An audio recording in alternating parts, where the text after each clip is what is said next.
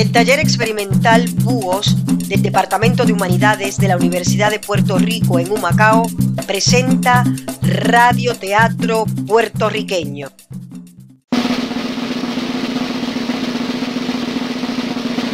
Félix Córdoba Iturregui y su cuento Catalina Miranda de su libro titulado El rabo de lagartija de aquel famoso señor rector y otros cuentos de orilla, publicado en 1986. Félix Córdoba Iturregui es un investigador de la literatura, la historia y los procesos político-económicos de Puerto Rico. Ha traducido sus investigaciones y preocupaciones al respecto en agudos ensayos, elocuentes conferencias, novelas de gran acogida, poemas de poderosas metáforas, en la cátedra universitaria y en antologías de cuentos que recogen el presente con mirada crítica e ironía mordaz. Nacido en Río Piedras en 1944, ha escrito los libros de cuentos El rabo de lagartija de aquel famoso señor rector y otros cuentos de orilla de 1986 y sobre esta difícil tierra de 1993.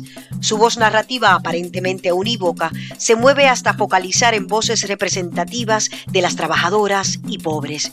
Su mayor arma narrativa es la ironía que se despliega a través de los recursos del humor, lo cómico, la parodia y lo grotesco. Sus cuentos retratan las clases sociales en conflicto, deconstruyen el poder de las autoridades y asume las posiciones de las personas marinadas. Sagazmente elabora relatos irónicos que cancelan a las autoridades represivas. En sus narraciones se coloca frente a estas fuerzas de poder, pero también con aguda técnica narrativa calza sus zapatos y las lleva a autoparodiarse. En su libro El rabo de lagartija de aquel famoso rector y otros cuentos de orilla, construye el discurso de la otra y a favor del otro mediante rigurosidad estilística. Presenta así una crítica social que reflexiona sobre situaciones o personas que por lo cercano o cotidiano escapan a la vista. Tras la corteza de rigurosidad estilística, hipnotiza al lector y a la lectora con las particularidades expresivas de personajes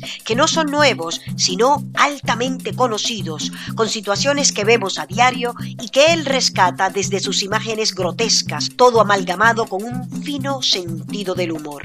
Uno de los cuentos más impactantes de esta antología es Catalina Miranda.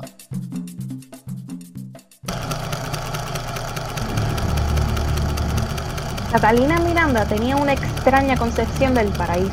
Durante toda su vida se imaginó a Eva cocinando en una estufa debajo de un guayabo. Para ella, la realidad era todo inmediata. Jerusalén debió ser igualito que su barrio. Se le hacía sumamente difícil alejarse del mundo en que vivía. No era que no tuviera recuerdos, los tenía, pero adquiría un carácter de concreción que parecía de pasta y que con solo estirar sus dedos podía tocarlo aunque nunca tuvo la osadía de tantearlos, porque Catalina guardaba con relación al pasado un respeto que cruzaba los lindes de lo sagrado. Y como le había tocado vivir en un mundo tan profano, terminó por dejar de recordar. Se acomodó en el presente con una dulzura que la llevó por la vida lanzando trastos viejos en el arsenal del olvido. Era ella una mujer que comenzaba en sí misma y acababa en sí misma. Hasta tal punto era su desmemoria que aún los domingos por la mañana salía tempranito para su trabajo, como todos los días. Entonces los vecinos le recordaban. ¡Catalina! ¡Catalina! ¡Oye, amigo! La fábrica está cerrada. Una sonrisa campechana se le metía en el rostro y se pasaba el resto del día burlándose de su irremediable ausencia de sentido de temporalidad. Todo el barrio la conocía como si hubiera sido un árbol nacido en medio de la comunidad. Lo único firme parecía ser aquella mujer amasada de puro presente. Tan perfecta redondez había adquirido su vida que todos los vecinos gozaban de su eternidad. No parecía haber tenido familia jamás. No, nunca se le conoció marido ni hombre para su pecho. Tampoco añoró en su vientre la flor de un niño o de una niña. Pero puede decirse con toda seguridad que Catalina fue siempre una buena vecina. Si había un enfermo, ahí estaba Catalina. Si faltaba un dinerito para desatascar el carretón de alguna familia, allí estaba Catalina. La señora tiene un pedacito de jamón que me preste. Y la señora sacaba un jamón como si lo tuviera debajo de un sombrero. Catalina parecía tenerlo todo al alcance de la mano. Sobre las cosas ausentes no tenía la más mínima noción ni interés. Por eso daba la sensación de opulencia, de plenitud que atravesaba la intimidad de los días. Cuando por el barrio se asomaban las jaurías de religiosos, siempre dispuestos a morder el corazón de la miseria, Catalina nos despedía con una bondad imperturbable. Sí, sí, hermanita. Por aquí pasó Jesucristo ayer y yo le di café. Una pena que ustedes siempre lleguen un poquito tarde.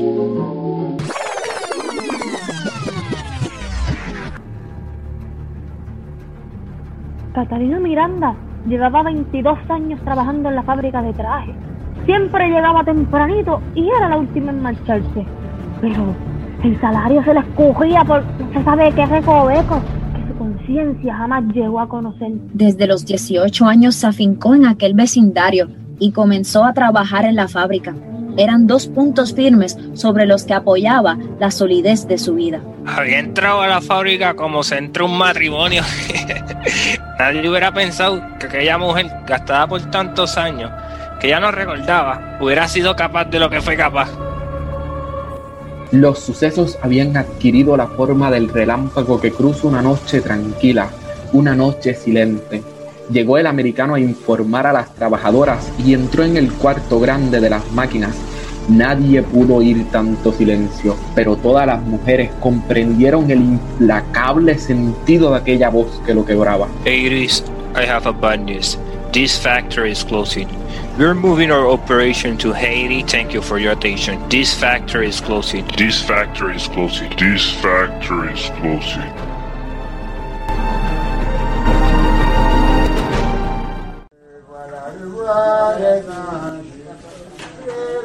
No había más alternativa. La fábrica levantaba su vuelo y se dirigía sus garras hacia Haití. No podía negarse porque ya los rumores circulaban desde hace varios meses. Pero Catalina nunca fue mujer de hacerle caso a los rumores y siguió impasible en su mundo de cimientos inamovibles. Cuando finalmente recibió la noticia, hubiera querido tener el látigo de Jesucristo, pero solo encontró una aguja finita y larga, aunque lo suficientemente fuerte para ensartar un gaznate y tejerle un silencio permanente a un corazón malévolo.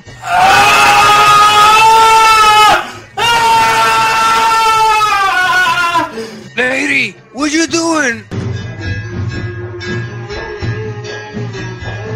Cuando terminó su última costura, aprovechó el carácter sorpresivo de su puntada perfectísima para salir de la fábrica y descubrir la hermosura del sol.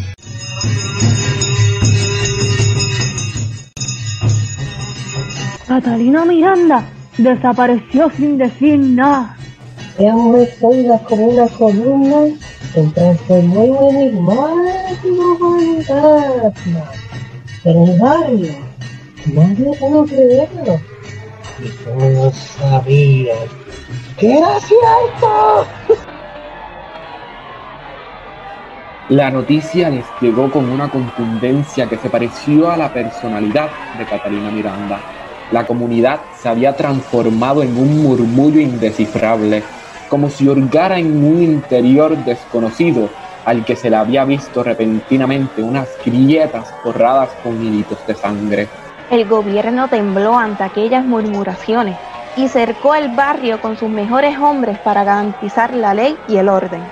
¿Dónde está Catalina Miranda? ¿Por qué no se entrega Catalina Miranda? ¡Que salga Catalina Miranda! ¡Que se entregue Catalina Miranda! Gritaban los altoparlantes de la fuerza de choque. Si no se entregaba era porque le escondían y era urgente persuadir al barrio para que depusiera esa actitud.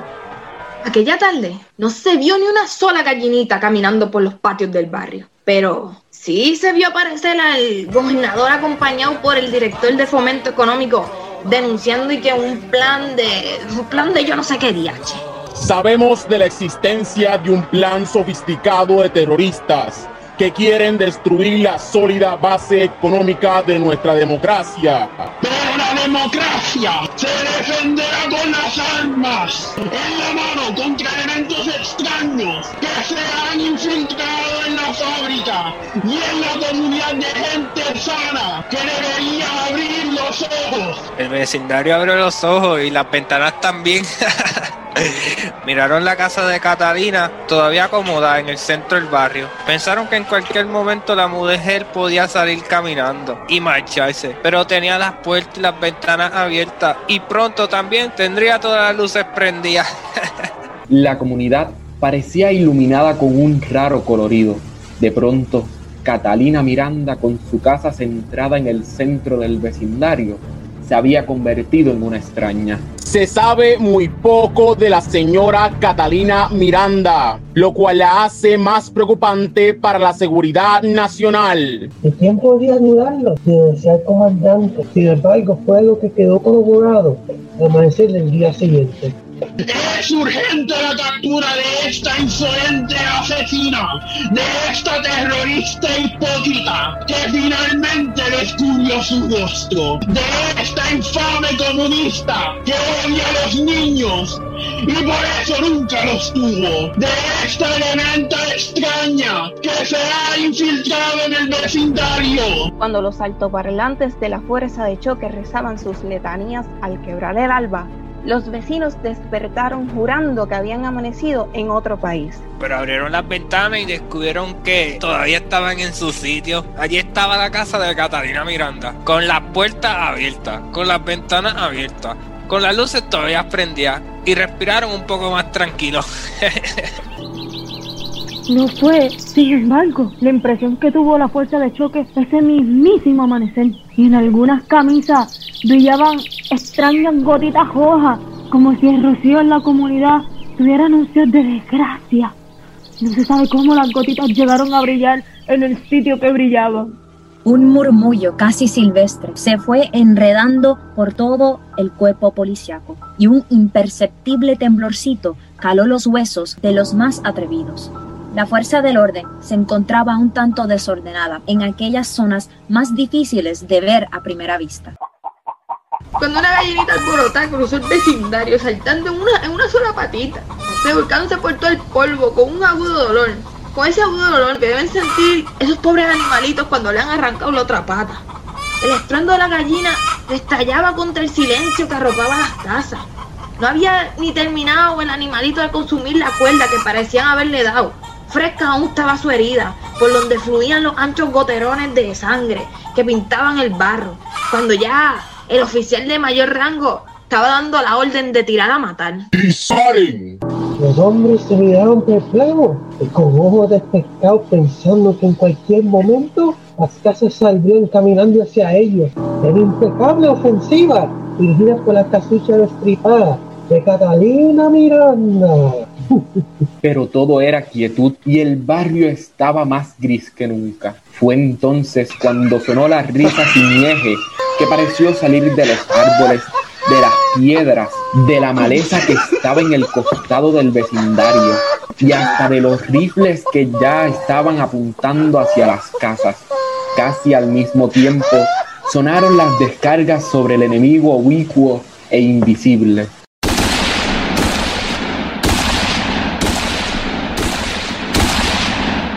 Minutos después, se supo que la risa había sido de uno de los policías, que había perdido la compostura al escuchar la orden del comandante. También se comprobó que las casas estaban en el mismo sitio y que el silencio continuaba. Exigimos que Catalina Miranda se entregue o que sea entregada por sus vecinos. La policía sabe que la terrorista está escondida bajo la falda de la comunidad y hasta que no se rinda permanecerá sitiado el vecindario. En el interior de sus viviendas, los vecinos se miraban como si estuvieran estrenando los ojos. Muchos se llegaron a preguntar si reconocerían a Catalina o si aquella extraña mujer se habría puesto más allá de su experiencia. La vida diaria se convertía en algo irreconocible.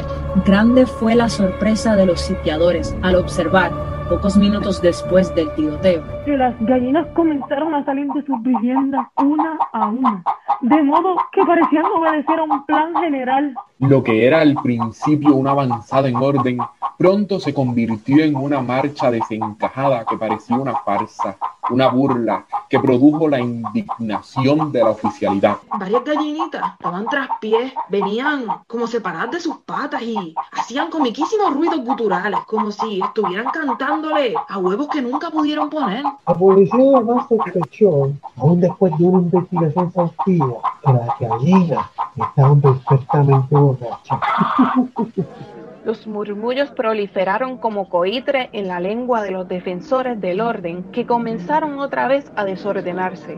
¡Disparen!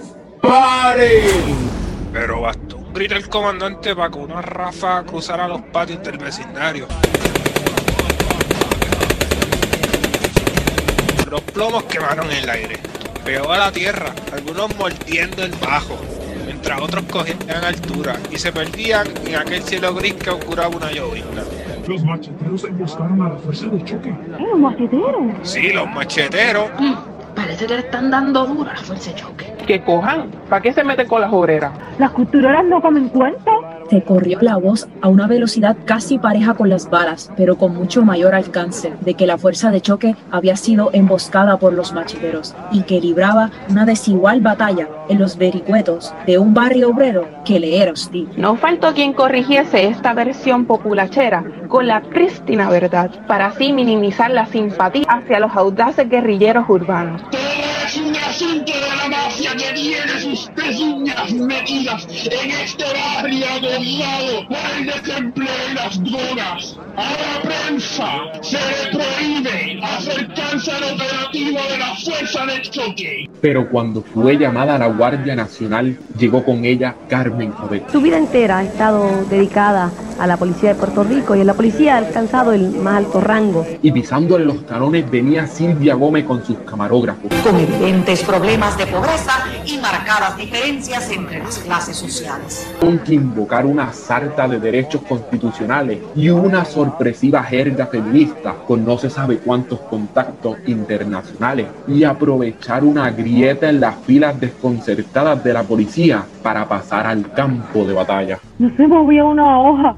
Hasta el viento había quedado paralizado. Encontraron 38 gallinitas muertas, aunque realmente nunca se supo cuántas eran, porque los AR-15 esos habían salpicado el vecindario con pedazos de aves. De lo que no cabía la más mínima duda era que habían sobrevivido siete animalitos. Nunca se vio en la pantalla de televisión el superintendente de la policía dejar tanto disparate juntos. Era que el enemigo empujado que ya siempre hace por un vecindario de patios de datos. Había uno de Nada en aquel momento recordó la causa que llevó hasta barrio, a la fuerza de choque y a la guardia nacional. Inmediatamente, para evitar que la situación se le fuera de las manos, el superintendente salió a la palestra y dio los nombres y apellidos de los últimos 38 policías que habían muerto en el cumplimiento del deber. Luego, reunió en el cuartel general a las 38 viudas para convocar a una conferencia de llanto. Ante tales tragedias, ¿qué significaban 38 gallinas? Faltó quien dijera que las 38 gallinas todavía servían para hacer un caldo de ave con pólvora, mientras los 38 policías no servían para un pepino.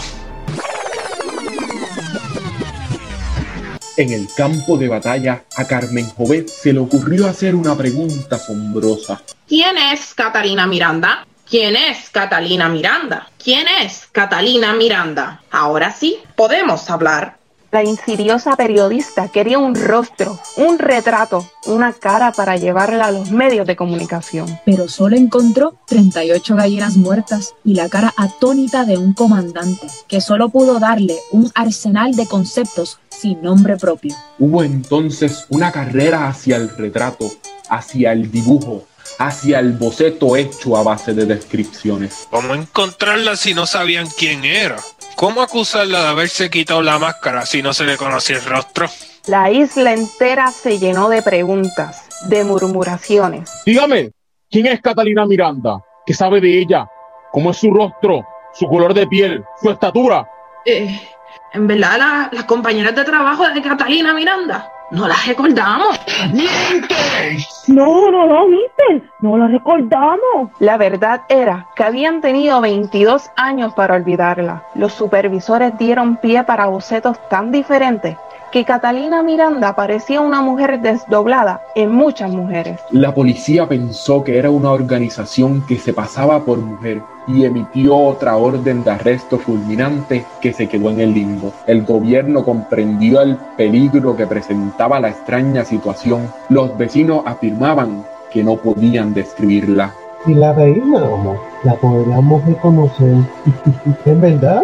La policía nos puso en fila a todas las mujeres y nos sometió un cruel jugatorio para extraer de entre nosotras a la clandestina Catarina Miranda. Pero todas las mujeres nos parecíamos a la terrorista. La sociedad completa sentía un temblorcito en sus entrañas. No era posible usar la tortura para obtener información. Se pensó en la posibilidad de archivar el caso. Había sido un malentendido. La fábrica no había existido. El bajo estaba tranquilo. Pero Catalina Miranda era un fantasma que rondaba las imaginaciones. La decisión final de liquidar el asunto, de enterrarlo en los recintos más ocultos de la historia, fue consecuencia de un descubrimiento que hiciera Carmen Jovel. Encontré una niñita en el barrio ahí, de Catalina Miranda, que tenía mucho talento para el dibujo. La niñita recordaba a la fantasma y se la dibujó. Cuando el hermoso dibujo fue presentado por el Canal 7, esa noche todos la reconocieron. Catalina Miranda era...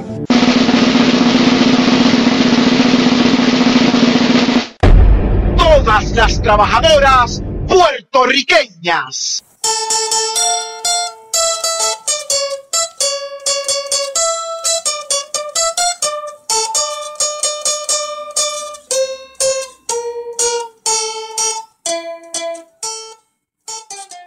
Y así finaliza el radioteatro de hoy del taller experimental Búhos en celebración del Día Mundial del Teatro 27 de marzo de 2021. Interpretaron los personajes los estudiantes y las estudiantes del curso de Dicción 2. Cristian Roldán Rosario, Sergio Donato Ferrer, John Anthony Díaz Rosario, Kevin G. Velázquez Marrero, Oliana F. Casado Cano, Delmaris Matos Velázquez, Luis M. Mendoza Morales, Nilmaris Sepúlveda Sepúlveda, Alexandra I. Camuñas Resto y como invitado especial Ángel M. Agosto. En la mandolina Julio Tirado. En la dirección y la edición esta que les habla Ana Min Santiago. Aprovechamos la oportunidad para invitarles a nuestra próxima producción sobre las costureras en Puerto Rico los próximos 7 y 8 de mayo en la noche en torno a la figura de Teresa Anglero según las investigaciones de la doctora Bianca Medina. Les esperamos.